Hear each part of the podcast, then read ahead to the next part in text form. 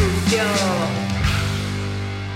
Hola, ¿qué tal? Eh, somos Nerea Gómez, Mónica Lemos e Iva Mosquera. Hoy nos acompaña Jaume Astruc, ¿lo he dicho bien? Jaume Astruc. Bueno, Segundo lo has dicho perfecto. Jaume Astruc, ahora sí. Eh, y hoy vamos a hablar de friquismo. Bueno, os presento un poquito a Jaume para quien no los conozca. No es LinkedIn Top Boys.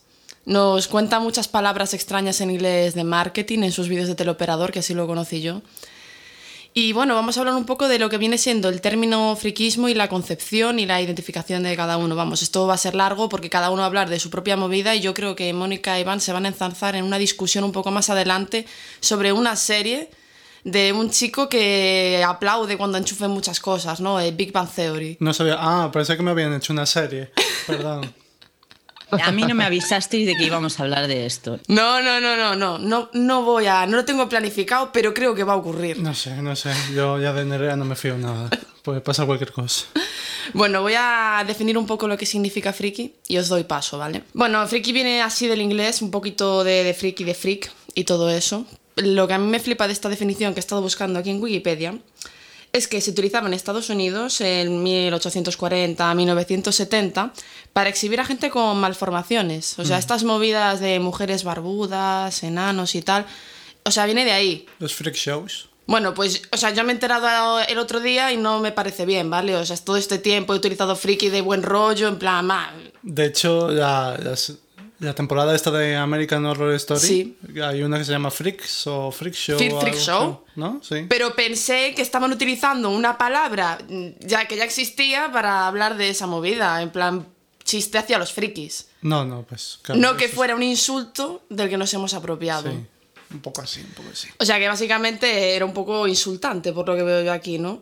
Eh, es un término coloquial que se utiliza para referirse a una persona cuyas aficiones, comportamiento o vestuario son inusuales. Aquí los cuatro entramos, ¿no? Pero esta es la nueva definición ahora. Sí. Quería preguntaros un poco a vosotros cómo habéis vivido eso del friquismo. Venga, ¿qué es friki para vosotros? Bueno, pues que empiece el invitado, ya que lo, lo hemos llamado concretamente para esta. En plan, llamando friki a la cara. No, no, tú ven a hablar de frikis, ¿eh? Ven aquí. Ven aquí, vamos a, hablar de fla- vamos a, vamos a- a llamar a este puto friki que venga aquí. con- Exacto, que venga aquí a exponer. No, a ver, yo, yo sí que sabía, ¿no? Que el término venía de. Pues todo lo que acaba de comentar Nerea al final es un anglicismo y, y viene de ahí. Pero creo que tampoco es algo a día de hoy insultante, ¿no? Es decir, al final hay palabras que con el tiempo se van transformando y también en función de, bueno, de- de- del contexto cultural, pues no se adapta a otros significados. Y en este caso, sí que es verdad que freak, pues, o friki, ¿no? Viene de, de, pues, de lo que comentabas, ¿no? Pues del circo de los horrores y de todas estas cosas. Pero bueno, eh, a día de hoy, pues ya es más algo pues, de, gen- de alguien que le gusta mucho una serie o es muy fan de alguna de una saga de películas o de libros o de, o de cosas así, ¿no? Y, y es que al final ha llegado un momento en el que ya puede ser uno friki de cualquier cosa. Entonces dicen, este es friki de esto, esto es friki de lo otro. Entonces, no es algo, digamos, insultante, sino que, bueno, pues estás diciendo que esa persona es muy obsesionada con eso y que, y que le apasiona mucho. Hmm. Sí que es verdad que, cuando, yo era más, cuando yo era más pequeño, a las personas que, los llamaban frikis, pues sí que era, no insultante, pero sí con mala baba, ¿sabes? De, Sí, con mala intención, porque sí que es verdad que el término eh, significa algo que es diferente, inusual, pues lo que acaba de decir Nerea, ¿no? Y claro, pues yo me acuerdo cuando yo tenía 10 años o, o bueno, más, ¿eh? O hasta que tenía 15 o más, alguien le llamaban friki, pues era sobre todo eso, ¿no? Porque le gustaban pues, los cómics, los juegos de rol y estas cosas. Pero es que a día de hoy, es que a día de hoy, pues ves cualquier persona por la calle con una camiseta de, de Marvel, del, de, de Juego de Tronos o, o- o de lo que sea, ¿no? Y, y eso pues hace 20 años o un poco más pues no, no pasaba. Solo lo llevaba la gente pues eso, que era friki y se autodenominaban frikis porque bueno pues estamos todos ahí en el, en el grupito de gente que nos gustaban las cosas que al resto de gente nos gustaba. Y yo creo que todo esto se ha popularizado y, y como que se ha dado a conocer más este término y se ha normalizado, que yo creo que también es, es lo bueno, a raíz sobre todo de, bueno, de muchas series que lo han petado de género fantástico, ¿no? Pues, pues como por ejemplo Juego de Tronos, yo creo por ejemplo hay un antes y un después, quizá Harry Potter y sobre todo pues con las pelis de Marvel, pues que antes ya existían pelis de Spider-Man y pelis de, pues, de personajes de Marvel, pero no estaban tan curradas como ahora, eran más cutres, entonces bueno, a quien le gustaba eso, pues era más rarito, más especial. Ahora no, ahora, ahora cualquier persona pues conoce todas estas pelis, ¿no? No sé si por ahí por vuestras tierras pasa lo mismo, pero, pero al menos yo, yo lo viví así, ¿no? Yo creo que viví el friquismo en, en primaria, ¿vale? Me voy a ubicar por primaria, eh, en aquellas personas que eh, se paraban mucho a defender cosas. Eh, a mí me gusta, creo que así lo definiría, en plan, personas que les gustaba algo y lo defendían, explicándolo, ¿sabes? Como poniéndole pasión a explicar por qué le gustaba. Porque ahora mismo me estoy acordando de un colega que, mm, bueno, esto es un momento épico de mi vida, en el que me enfadé con mi grupo de amigas y estuve una semana sola, eso es lo que define mi mente, estaba sola, no. Estuve con este chaval que me enseñó a jugar al baloncesto. Estuvo una semana sola y estuvo con el tío jugando al baloncesto. Me estaría sintiendo muy insultada. Ya te digo, espero que no nos escuche. Espero que no. Es una anécdota de mi vida. No, yo me llevaba bien con él, lo que pasa es que pues, no pasaba mis recreos con, con él, estaba con mis grupo, mi grupo de amigas, ¿no? Y ahí hubo una bomba ahí a nivel relacional, ¿no? Empezamos en sexto de primaria, creo que fue. Y, y esa semana dije, bueno, pues me voy con el colega este, ¿no? Y me enseñó a jugar al baloncesto con unas ganas, explicándome, mira, esto es un pase de no sé qué, esto tampoco él era profesional ni nada, simplemente es que le encantaba eso, ¿no? Y bueno, él era, considerado una persona friki en ese momento también porque tenía otros gustos diferentes, no me acuerdo ahora muy bien por qué, mm, si eran cosas de informática o de lo que fuera, pero yo lo que relaciono con friki es una persona que mm, le gustaba algo y lo defendía de forma especial. O sea, porque ese algo que le gustaba lo defendía de forma especial. Porque, por ejemplo, los que le gustaban el fútbol y iban a jugar y tal, como cualquier persona, cualquier tío de, esa época, por lo menos en mi momento, no, lo defendía así con esa peculiaridad de porque es especial, porque no sé qué, porque no sé cuánto. Entonces yo creo que, bueno, trasladando, eh, sea deporte, sea cualquier otra cosa, es esa persona que, eh, como dijo Llama, ¿no? Le pone como esa intención especial, ese amor más allá en el que quiere saber más sobre el tema. No es simplemente esto es algo que me gusta y ya está, sino que quiere investigar, se mete en toda la movida. Y como dice Llama también, hoy se ha trasladado a todos los ámbitos. Por ejemplo, puedes ser un friki de la alimentación, un friki de eh, la psicología, un friki de no sé qué. Y no, no, no quiere decir que seas profesional de ese ámbito, sino que simplemente es algo que te apasiona y que defiendes de forma especial. Eh, claro que yo no tenía ni idea de que esa palabra venía de lo que comentaste, Nerea. Iván, si te parece hablar de lo que es para ti frico, cuál fue tu primer contacto y luego cuento yo el mío, que tiene un poco de tela, pues... A ver, yo creo que en principio vosotros lo habéis definido bastante bien que con el término apasionado, ¿no? Al final el friki se asocia como una persona que es muy apasionada sobre una determinada disciplina o un conjunto de disciplinas. Y lo que pasa es que siempre como que ha tenido esa connotación rarita, ¿no? De que son como campos o, aficiones que en teoría no están parte, no forman parte de lo mainstream, ¿no? Es decir, sobre todo en nuestra época, porque es lo que comentabas tú ahora, Mónica, ¿no? Una persona que se consideraba friki, pues era un friki de los ordenadores era un friki de las matemáticas, era un friki de si hacía algún deporte, no era el fútbol, era el, ajedrez o el curling o vete tú a saber qué, qué deporte era. Eh, era un friki pues cuando aparecieron los primeros móviles con las Blackberries y todo este tipo de cosas. Es decir, al final ha tenido esa connotación de que eran cosas muy concretas de las cuales pues la gran mayoría de la sociedad en ese momento no las tenía presentes y este tipo de ramas de series de ciencia ficción que en, sí mismas fueron booms y fueron fenómenos mundiales, ¿no? Que han tardado de, en coger esa, esa popularidad y en formar parte de la cultura pop, que yo creo que esto marca mucho, ¿no? Es decir, eh, ahora mismo el friquismo y todas estas sagas, como comentaba Jauma, el, el tema de Marvel y demás, forman parte de la cultura pop y están aceptados por lo que es el público general, por, por prácticamente cualquier persona que, pues que haya consumido cine en los últimos 15, 20, 25 años, ¿no? Pero antes no era así. Antes era una cosa limitadita que veíamos cinco que pagábamos la entrada y tal, y que sobre todo en nuestro país yo creo que ha tardado más en entrar, porque en Estados Unidos, por ejemplo, como cuna de muchas de estas sagas, pues ha tenido más eh, una aceptación más rápida y una mayor popularidad. Teníamos problemas más graves aquí, ¿eh? Sí, sí, bueno, quiero decir que al final nuestro contexto histórico también afecta mucho, ¿no? Porque al final daos cuenta que, que por el tema de, de, la dictadura hasta que murió Franco a partir del 75 y tal. Seguro que había frikis del fascismo. también, también, seguro.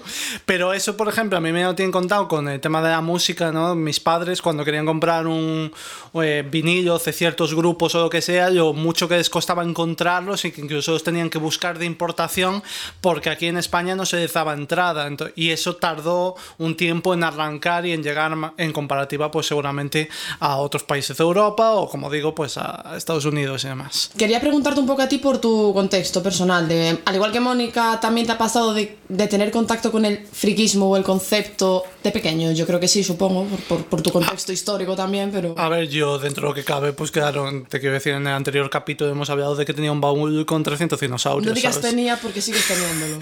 pues está ahí guardado.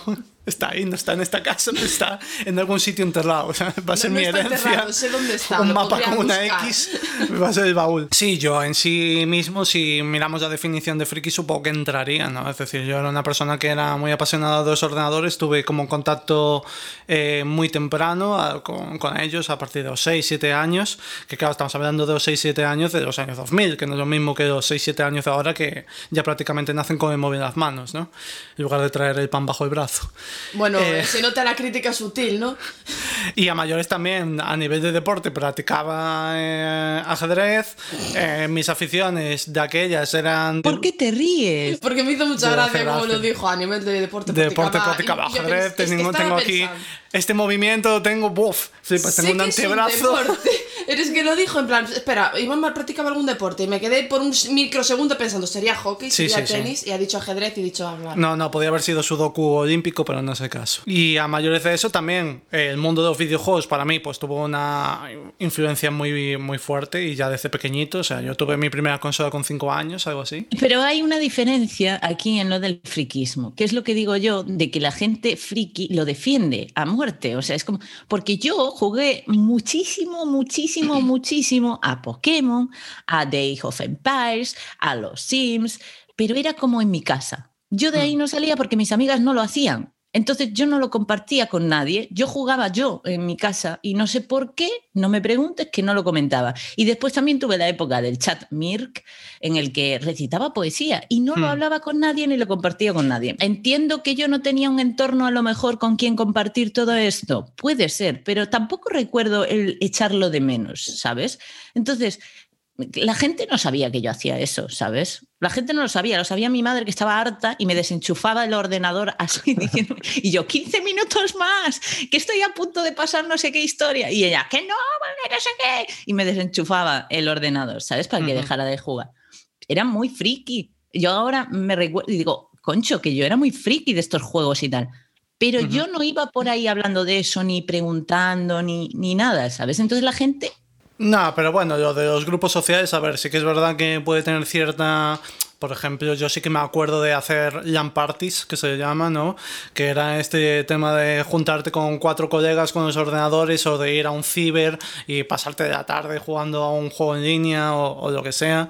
Yo sí que me acuerdo de ir a eventos, a las primeras conferencias que se hacían aquí o, exposiciones o llámalo como quieras, ¿no? De tema de, de, videojuegos. Me acuerdo de cuando se montaba una movida de Pokémon en la playa, que era que había como un evento enorme que montaban 50.000 historias y tal. Entonces, bueno, eso sí que son parte del, fenómeno y de la cultura friki, ¿no? Podemos decir. Pero no creo que necesariamente tenga que ser siempre el tema de que soy el niño de las gafas de pasta, haciendo así y decirle, diciendo, mire, perdone, ¿sabes? O sea, mire, perdone.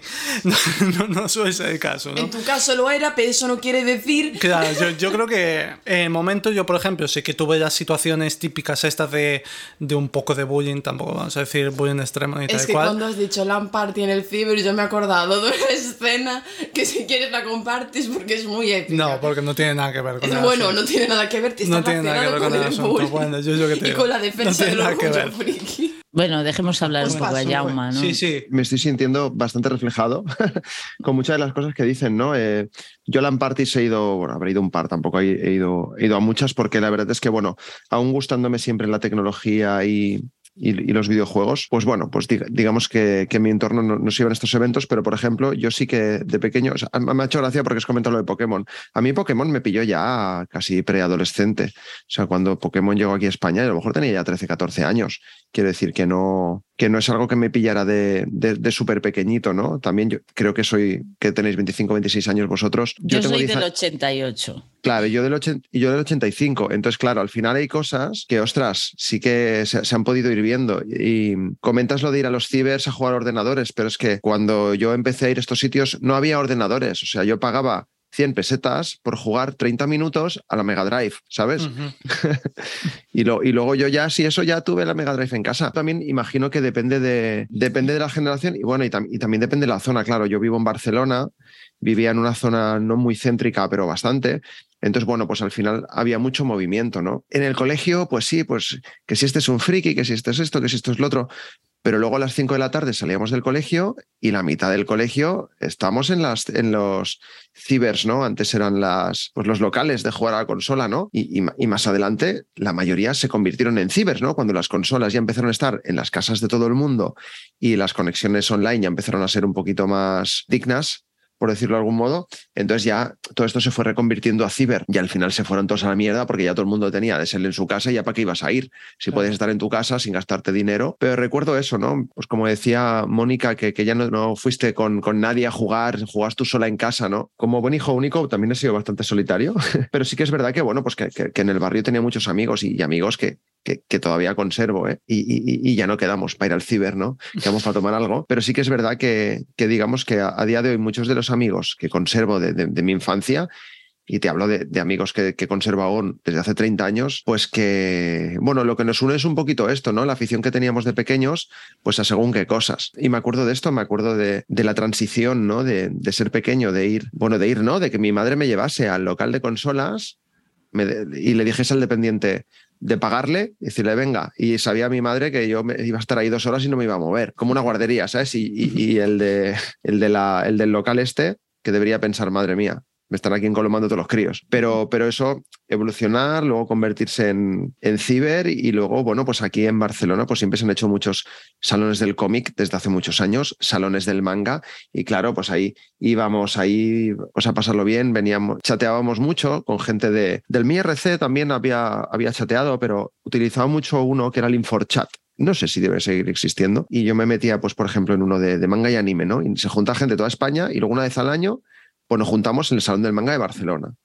Y tenía yo 15, 18 años, ¿no? Y era súper guay, ¿no? Y bastante exclusivo porque no tenías internet en el móvil en esa época. A- ahora eh, el acceso al contenido friki, por decirlo así, es que es que súper fácil, es que, Claro. es que saca- sacas tu móvil, escribes lo que te dé la gana y ya lo Y tienes, ¿no? fíjate que ahí hay una diferencia con lo que estás diciendo de vivir en una ciudad, eh, bueno, un lugar como Claro, claro, claro, claro. Que yo que estaba aquí perdida en un pueblo, que ahora es ciudad, pero de aquella era un pueblecillo, donde, claro, aunque yo quisiera juntarme con la gente, claro, me tendría que ir yo que sé a dónde, ¿sabes? Entonces, no, no se vivía igual, con lo Claro. cual ahí mola.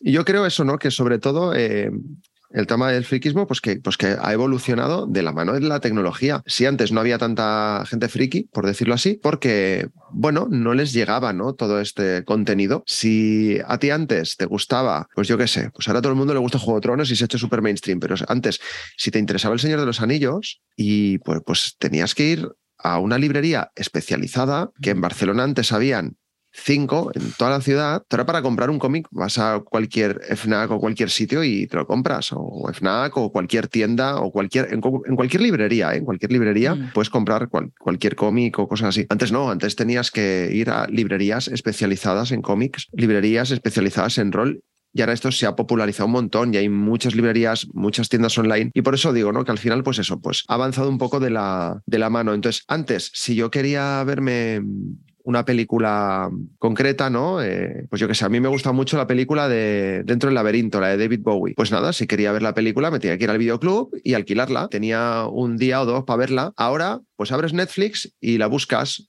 Y si no la buscas, a lo mejor te la recomienda porque has visto algo similar, ¿no? Y creo que, pues eso, ¿no? Pues que ha avanzado mucho precisamente porque la gente tiene muchísimo más acceso, más directo y, casi que te lo meten en, la boca, ¿no? Con cuchara. Bueno, pues también pues porque a las compañías les interesa.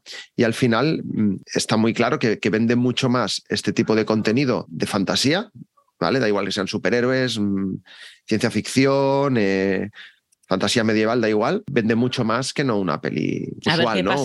Un drama, una peli de miedo, pues también hay mucha gente que le gusta, a mí también me gusta, pero al final vende mucho más, ¿no? Además creo que hay un punto clave, y yo lo veo mucho, ¿eh? porque además trabajando de cara al público y cosas así me doy cuenta de que hay mucha gente de, nuestra época, digo tú y yo, refiriéndome a, a Mónica, que más o menos somos de la misma quinta, gente como de nuestra edad o, incluso 10 años más mayores, ¿no? Tirando para allá, que en su día eran como pues frikis de, las pelis, de las series, de los cómics, de lo que sea. Y ahora hay como un resurgimiento porque toda esta gente está teniendo críos, ¿no?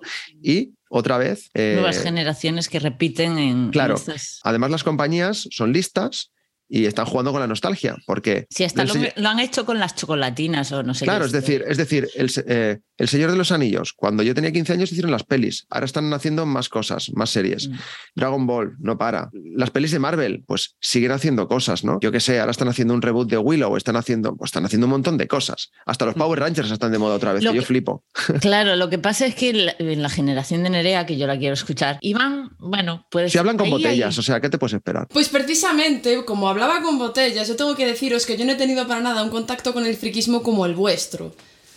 No, y no en el sentido de mi generación. ¿Cómo lo vas a tener hablando con botella? Yo cuando era pequeña tenía. Bueno, el primer contacto que tuve con el friquismo fue en la banda del patio, ¿vale? Eso que quede claro. En los dibujos estos animados de los niños que jugaban con balones y todo eso, había unos tíos que no aparecían nunca, eh, que estaban escondidos, o se escondían ellos, jugando al ajedrez. Estaban en el club de ajedrez y estaban ahí, bueno, haciendo cosas que se consideraban de frikis, haciendo robots y movidas raras. También tenían aparato dental, gafas de pasta y ceceaban. Era todo completo, ¿no?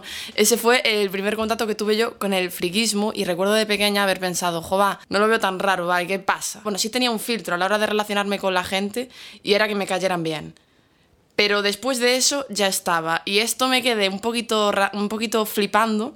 Yo tenía una amiga, bueno, vamos a censurar el nombre mejor. Bueno, pues eh, todo el mundo decía que era también como rara, como friki, mm, rara a la hora de relacionarse y todo eso. Resulta que la chica no es que fuera friki, estaba, tenía como un problema, eh, no sé, mm, no sé qué problema tenía, la verdad, ¿no? Neurodivergente o algo. Sí, y estaba subiendo a uno de estos autobuses eh, que van a, como a centros de personas con esa neurodivergencia y yo no me había enterado en toda mi infancia de que fuera distinta a mí a la hora de procesar ningún tipo de... O sea, a la hora de relacionarse notaba que era distinta, ¿vale? Pero nada más no notaba gran cosa. Entonces, claro, yo cómo voy a identificar algo que me parezca extraño. Si a mí mientras me caéis bien, o sea, es que a mí todo me parece increíble. También tenía otro amigo que, que censuró el nombre, llevaba una camiseta de la Bella y la Bestia y le hacían bullying por eso. Y no entendía tampoco la, la movida. Yo pensaba que la gente que tenía el problema eran los otros, las personas agresivas, estúpidas, ¿no? Porque tú también eras un poco rara, probablemente. Claro, era rara era yo. Entonces, ¿yo qué iba a saber? No, que es un friki pues no lo sabía, yo hablaba con botellas, os quiero decir. A mí me rayabas mucho, yo cogía una botella y me iba. O cogía un caracol, o sea, yo me tengo ido de estar con gente en el parque porque me rayaban la cabeza e irme con los caracoles. Sí, sí, sí lo tengo hecho. Porque me gustaba ver la Al menos es un ser vivo, ¿eh? De todas formas, yo tengo que decir que creo que la movida esta friki se fue mucho de madre. Se ha desvirtuado, ya la palabra no tiene sentido, ¿no? Porque como decíais antes, eh, una persona puede ser friki, de ratones, puede ser friki de deportivas, es que ahora eres friki de prácticamente cualquier interés que tengas, ya te hace friki. Eh, al principio era algo muy concreto, tenías que jugar a, dragones y mazmorras, tenías que tener gafapasta, aparato y cecear, ¿no? Como en el, en el prototipo este de la banda del patio. Pero es que ahora te tiene que gustar una serie, es que prácticamente cualquier cosa creativa que consumas te transforma en friki el gran boom, creo que hubo una diferencia con la movida del Yoda y toda esta peña del láser, eh, la Guerra de las Galaxias. Y El Señor de los Anillos, que yo recuerdo que mi hermano lo, veía, que tenía todas las películas en versión extendida y yo era pequeña y tal, y quería que, que lo viera. pues porque era muy insistente, pues lo, pues lo vi y tal. Y eso creo que también metió a mucha peña al lado oscuro, porque a mí esto de los elfos, Tolkien y tal, no te creas, hasta los 10 años que me comí la movida y me hacía mucha gracia Legolas. Yo era Team Legolas, no Team Aragorn, quiero que quede claro esto. Luego, eh, otra cosa que también para mí fue más definitiva fue Juego de Tronos. Porque recuerdo ver los libros tirados en una estantería cutre en la feria de los libros de, de aquí de la ciudad. Que ponía literalmente el cartel, libros para frikis. Y ahí estaba Juego de Tronos. y ahora tenéis Juego de Tronos en cualquier lugar. Desde que salió la serie, o sea, eh, vamos, primera ola, Star Wars, segunda ola, Señor de los Anillos, tercera ola, Juego de Tronos, y ya está. Ricky Morty creo que fue antes de Juego de Tronos, ¿no? Eso es de frikis también. No sabría decirte cuál fue antes, ¿eh? Bueno, pues por ahí. Pero no, Ricky Morty yo creo que fue consecuencia. Si me preguntas a mí. Ricky Morty fue la consecuencia de dar protagonismo al friquismo, básicamente. Yo creo que sin, sin todo lo que hemos comentado, Ricky Morty no existiría, ¿eh? O sea, es, es como la serie, o de las series con más referencias frikis, eh, vamos, Vale, pero, y ahora pero de lejos. Mónica que no tiene ni idea de qué habláis. Ricky Morty es una serie. Los personajes principales son como una parodia de, de los de Regreso al Futuro. Es un niño con pinta y actitud de bastante pringao y el abuelo está puto loco, ¿sabes? Es como un Einstein, es un abuelo que, que es súper listo y es inventor y inventa máquinas y viaja al futuro y viaja entre universos. Es una, o sea, es una movida muy tocha. O sea, si quieres ver, o sea, la definición de Ricky Morty es, es una movida friki muy tocha, posiblemente Ah, vale, la mayor este- que hayas visto. Pero estos son muy nuevos, ¿no? Estos son Bueno, Muy no sé yo si le molará a Mónica. Ricky Morty a lo mejor lleva ya ocho años. Sí, casi 10. pero, pero, pero bueno, que, que van sacando y, y está muy bien. Oye, yo tengo una pregunta, yo tengo una pregunta. Si, si tuvierais que decir cada una de vosotras, yo soy friki de esto, o sea, de lo que más friki soy es esto, ¿qué diríais? Buf, tortugas. Soy una friki de tortugas. Tortuga, vale, o sea, tú eres friki de las tortugas, vale. Iván, A ver, voy a quitar de profesiones de por medio, porque claro, yo sé que voy a- aplaudiendo en bares y esas cosas.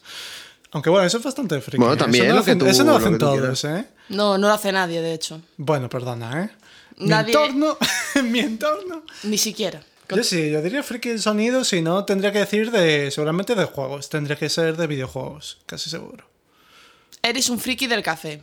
Ah, pues sí. Ah, sí, Bueno, sí, pero bueno, es que El ahí ya se mezclan términos, ¿sabes? No, el Ahí- ahora café, lo llaman sibaritas de Claro, café. sí. Entonces, Claro, claro. claro. Claro, claro, todos saben, sí, sí. Ahora Mónica trapos sucios. Yo qué sé, creo que lo podréis decir vosotros mejor que yo, porque yo no ¿Quieres que tengo ni yo? idea. Sí, A ver, saca la lista. yo Vale. no tengo ni idea. Mónica es friki del aguacate, del agua. Eh, El otro día leyendo, eh, leyendo tu libro, fue, me partía el culo. Eh, eh, ¿Qué cara yo estaba diciendo? ¿Qué, ¿A qué alimento habías dicho? No sé, había nombrado un alimento de por medio. Está hablando de, de su libro, que no sé si, has habla- si ha hablado de él en, en LinkedIn. Eh, va del éxito, el emprendimiento, el desarrollo personal. Bueno, pues habló de un alimento, pero por encima, y no pudo evitar decir entre paréntesis de cuatro líneas: Este alimento es un poco perjudicial para tu salud, te aconsejo que no lo tomes, por favor, con- eh, consulta con tu nutricionista. O sea, este anuncio es de un medicamento, le da detenidamente las instrucciones de uso. De la yo me estaba rompiendo, en plan, No. ¿pero ¿cómo puede ser? Yo, yo de eso no me considero friki, me considero más friki del comportamiento humano, por ejemplo. Podría Pero no he decirlo. terminado, ¿eh? Eso entra. Ah, bueno, vale. Venga, el comportamiento humano. Y lo podemos decir ya, la palabra que empieza por po y acaba Sí. por Pokémon. Sí. Eso Pokémon recientemente. Recientemente, recientemente. En un año llevo.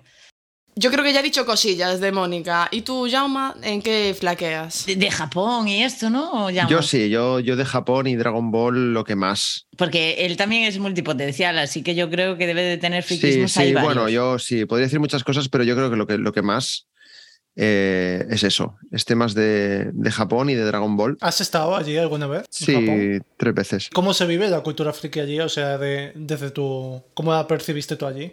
Porque sé que, que es mucho fenómeno, ¿sabes? Allí. Claro, lo que, cosas. lo, lo que pasa es que, bueno, aquí nos llega mucho manga, mucho anime, ¿no? Y, y tú vas allí y flipas bastante, pero, o sea, tú como turista que nunca has ido a Japón por primera vez, pues es, es bastante intenso, porque hay muchos inputs por todos lados. En realidad, eh, ellos tienen súper normalizado. En Barcelona, incluso hoy en día, si ves a alguien en el metro leyendo un manga, no es algo raro, porque no lo es, pero no es súper usual. Allí se compran los tomos estos de Shonen Jump, revistas que salen cada semana y tal. Sí. Se compran estos tomos y cuando y tú ves gente mayor anciana leyéndolos y cuando lo terminan lo dejan arriba en el metro, o sea, lo- se lo dejan tirado. ¿Sabes? Eh, Donde dejan, las maletas, donde dejan las maletas en los tres. Se lo dejan ahí por- porque ya se lo han leído, de usar y tirar. O sea, muy loco. No, no, de usar y tirar no, para que alguien lo lea detrás. Sí, sí. Claro, sí, bueno, es- o, o quizá porque como no tienen espacio en casa, pues lo dejan ahí en cualquier lado. Ahí en Japón todavía siguen existiendo bastantes, bueno, ahora con la pandemia han cerrado un montón, pero muchos centros de máquinas recreativas. Los pachincos. No, bueno, bueno, ¿no? eso, eso, Bueno, eh, a, a mayores. eso sí, pero eso son máquinas de ludopatía Sí, más que de recreativa. Ah, bueno, eso es de Eso ya Ludop. es- Yo me, hablo, yo, me hablo, yo te hablo de máquinas Vale. arcade y tal, es decir, Sí, sí, sí. máquinas de, de los muñecos del gancho, es decir, y la gente va ahí, pero, pero bueno, pues como el que dice, esta tarde voy al cine, voy al McDonald's y voy a no sé dónde, pues mucha gente va ahí, ¿no? Pero también es verdad que, bueno, que no vivo ahí, no puedo decirlo, pero sí que es verdad que, que se nota también que hay como una cultura friki ahí también de, dentro, como más, como más profunda, ¿no? Es decir, sí que el manga y el anime está súper interiorizado y es una cosa de que, bueno, es que al final eh, es una cosa que genera muchísimo dinero, pero también hay gente que, que es más friki de lo normal Ultra. y hacen sus quedadas y hay parques y quedan y se disfrazan y tal y cual, ¿no? Bueno, pues como aquí, pero, pero más a lo tocho, ¿no? Porque yo creo que eso es marca país, también forma parte de- del país. ¿eh? Es un Sí. identificativo el manga. Hombre, un poquito. Sí, una conclusión que, que para mí me parece importante es entender un poco la figura que ha tenido la industria en todo esto, ¿no? Al final nosotros somos como cultura pop o cultura popular, somos fruto de lo que la industria nos quiere vender. Y Japón, queramos o no, pues eh, siempre ha sido la cuna de todo esto. Todas las empresas grandes de videojuegos pues son de allí, tanto Sí. Nintendo como Sony, como Sega, como Capcom, como quien quieras, ¿no? Y lo que comentabas tú, el fenómeno manga, pues lógicamente tiene sus orígenes allí. De hecho, eh, hubo un, un dato muy interesante que me parece que fue la película de Demon Slayer, que es, ahora no me sale en japonés, que tú sabes cuál es. Bueno, la de Tanjiro, ¿no? El manga este nuevo. Bueno, nuevo. El anime es nuevo, el manga no tanto. Eh, fue la película más vendida del 2020 o 21, cuando salió la de... Es que Bueno, la primera yo, que salió. así como usuaria común, ¿vale? Que no soy friki de manga, no he sido capaz nunca de leerme uno de esos, no, no tengo experiencia en ese mundo ni nada.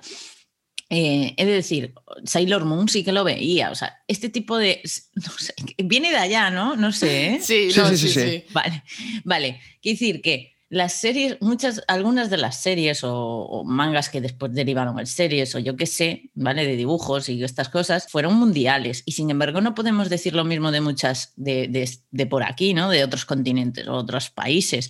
Quiero decir, eso será por algo. ¿Por qué? Porque se les da bien, porque ya, no sé, tienen madera para esto.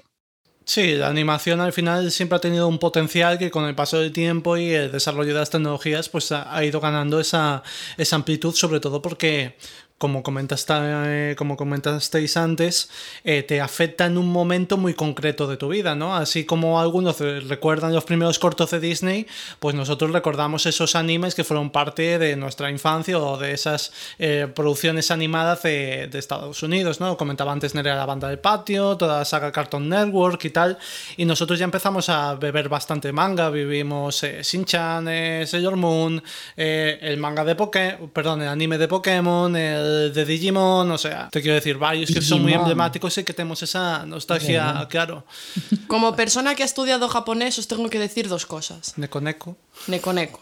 Exacto. Lo primero que voy a decir es que lo de las, las máquinas de arcade del gancho, algunas están trucadas, ¿vale?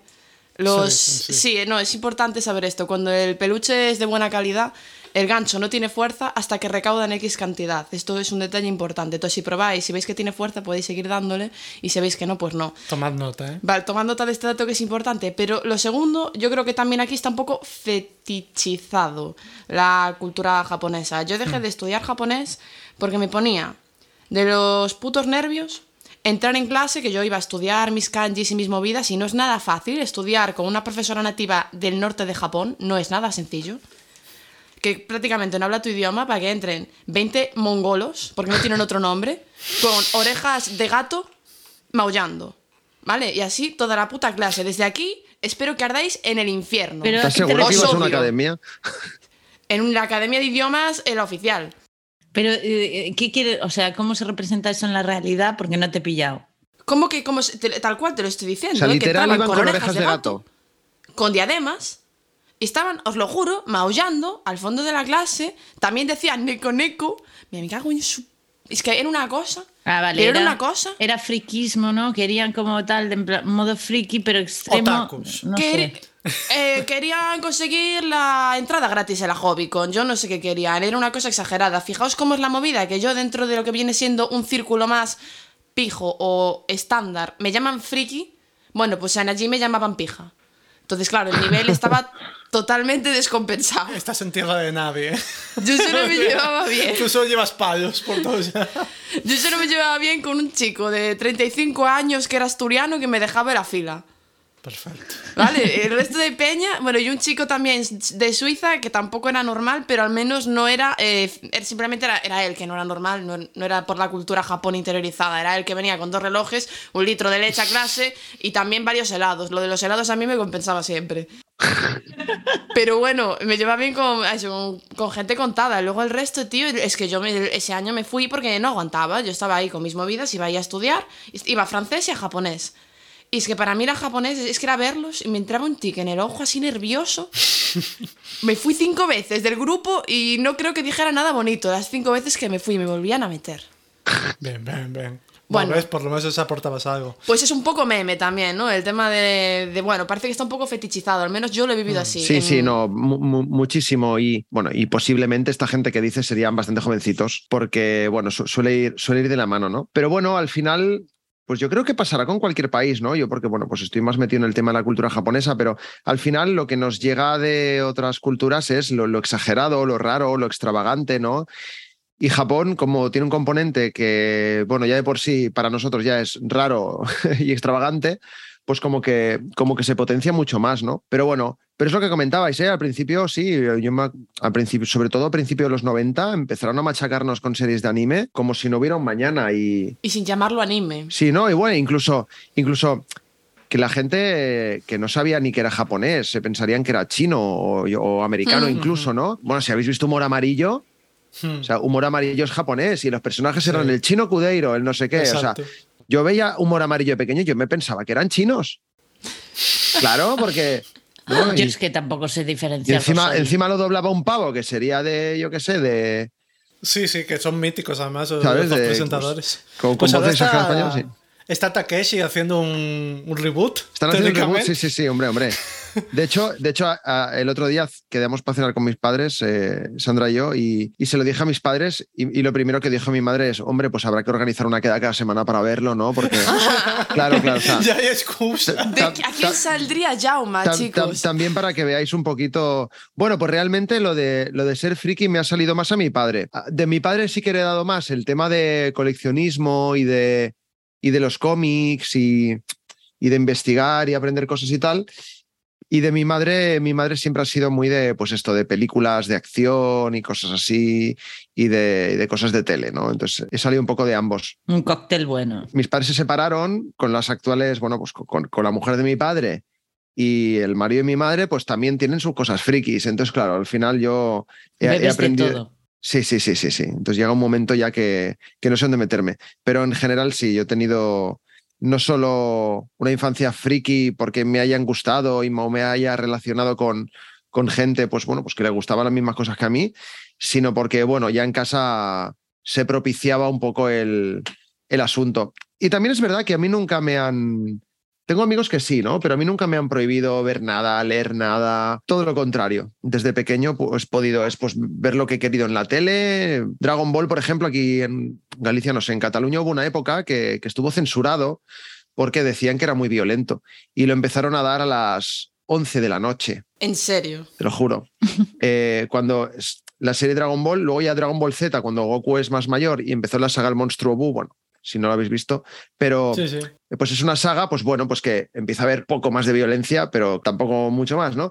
Pero bueno, digamos que ahí hubo asociaciones de padres que se quejaron, entonces Dragon Ball, que era una cosa que daban por la tarde cuando los niños llegan del cole, lo empezaron a meter por la noche, había un canal en Cataluña que se llama 3XL que emitía anime, pero más para adultos, ¿no? Entonces, no a nivel sexual y tal, pero sí violencia, pues emitían un episodio de Dragon Ball y uno del anime de, de Street Fighter, ¿no? Y lo daban eso, lo daban a las once y media, doce de la noche. Y claro, yo a esa hora yo ya estaba durmiendo. porque era un renacuajo. Pero mi madre me lo grababa, entonces mientras desayunaba antes de ir al cole lo veía, ¿sabes? Ah, o sea, guay. para que veas que no, no me pone ninguna pega. Pero tengo amigos de clase que, que sus padres no les dejaban ver eso, porque los querían proteger, ¿no? Porque era demasiado violento. Aquí lo doblaban en gallego. Yo no me acuerdo de Vegeta, la frase mítica de Voute snaquizar, verme noxento. Voutes na Hostia. quitar, miño café dorenta. O sea, para mí estáis invocando un dragón maligno o algo, ¿eh? O sea, Es, es que es una frase que mi padre siempre repetía así de vez en cuando para hacerme, antes de hacerme cosquillas o tal, me decía, botes na quitar, miño café dorenta. Básicamente significa que te voy a destruir, gusano. Pero bueno, no Gusano tan mal. pero al oloroso o maloliente, sí. Mm, sí. Sí, sí, estaba Vegeta inspirado esa noche. La verdad es que era un doblaje muy bueno, ¿eh? Yo creo que en principio está más o menos todo contado. Sí que es verdad que, mm, que una de las cosas que quería rescatar era lo que comentabas tú del fenómeno manga, que eso sí que lo veo mucho a diario, de que ahora lo- los niños eh, van con total normalidad y, y de todo tipo, ¿no? Porque antes era como que incluso estaba restringido un poco por, eh, por grupos sociales, pero también por clases sociales, ¿no? Y ahora ves que el manga y el anime está instaurado en prácticamente cualquier tipo de ámbito, tanto eh, ves que vienen pues todo tipo de perfiles a comprarlos, ¿no? Y en cierto modo es, es bonito porque propicia esa aceptación de la que quizá en nuestra época, eh, en, en las distintas fases, pues no pudimos nosotros Bueno. pasar. Bueno, ahora puedes ir con una mochila de Spider-Man, pero todavía sigue habiendo ahí un poquito de tal Sí, con el que puedes llevar tú por género. Porque siempre, siempre como que se habla un poco del, del estereotipo este, está un poco instaurado de, de lo de edad, ¿no? De que, ah, es que si No, ves no, anime pero- o si ves manga es que eres infantil. es que Por género, niño, es por que no sé género, sí, por género también. Por género. Yo me refería a que si eres un niño y te mola Frozen, Ah, sí, sí, sí. Sí. pues claro. que en muchas ocasiones, a ver, tú puedes llevar una de Spider-Man, una de Hulk, una de tal, pero Sí. tampoco nos pasemos de inclusives, ¿eh? Sí, sí, eso también se nota mucho con, con los mangas y los animes, ¿no? De que hay mangas que son más tirando a... No, no, no, no, no, lo estás diciendo mal. Vale, lo vamos a decir bien, ya no os preocupéis, ya lo traduzco yo. Hay algunos mangas que están escritos y producidos por algunos misóginos y tienen en cuenta No que estaba hablando de eso, ¿eh? el fanservice, voy a decir No, yo. no estaba hablando del fanservice. Se llama fanservice ahora a tener a tías en plan hipersexualizadas tirándose al suelo con las piernas abiertas y una gamba esto- cayéndole encima. Mira, Jauma, ¿ves? Esto es, Yo creo que lo que, lo que estás comentando es, es precisamente lo que has dicho de lo, lo que hemos comentado de que aquí llegan las cosas chungas, ¿sabes? Claro, aquí, empieza. Claro, claro, aquí claro. empieza Es fuera de estudio. Claro, es que- es como- es sesión como- golfa. Es como si todo lo que llegase a España de fuera fuera todo lo machista y, y fascista, ¿sabes? No, no, no, no, no, no, no todos los animes. Digo que los que tienen fanservice, que son así. O sea, si tienes fanservice, ya por definición. Bueno, otro día podemos grabar un podcast de lo que Exacto. quiere decir fanservice. eso que yo no lo, yo no lo pillo, no lo no entiendo. Vale, no os preocupéis que voy a coger capturas para eso, ¿eh? Voy a, voy a incluir un PDF ese día en la descripción, porque no quiero que me desacrediten. Vas a maquetar. O sea, juntamos a la descripción del, del episodio. Bueno, Suscríbete pues- al podcast y te regalo este ebook de definiciones de Nerea. Exacto. con ejemplos gráficos. Sí, sí. Bueno, no yo estoy preocupéis. encantada de tener a Jauma por aquí. Espero que Sí, quiera fue- repetir con otras temáticas y no sé, ya está, ¿no? Cuando queráis, cuando queráis. Si, si no sé del tema, me lo invento, no pasa nada. Ya está. Como Sí, hacemos sí, eso lo nosotros. hacemos nosotros. Claro. Claro, claro, claro. Pues venga, cerramos. Pues muchas gracias. Sí. Muchas gracias, Gracias. Chao, chao. Chao. Adiós.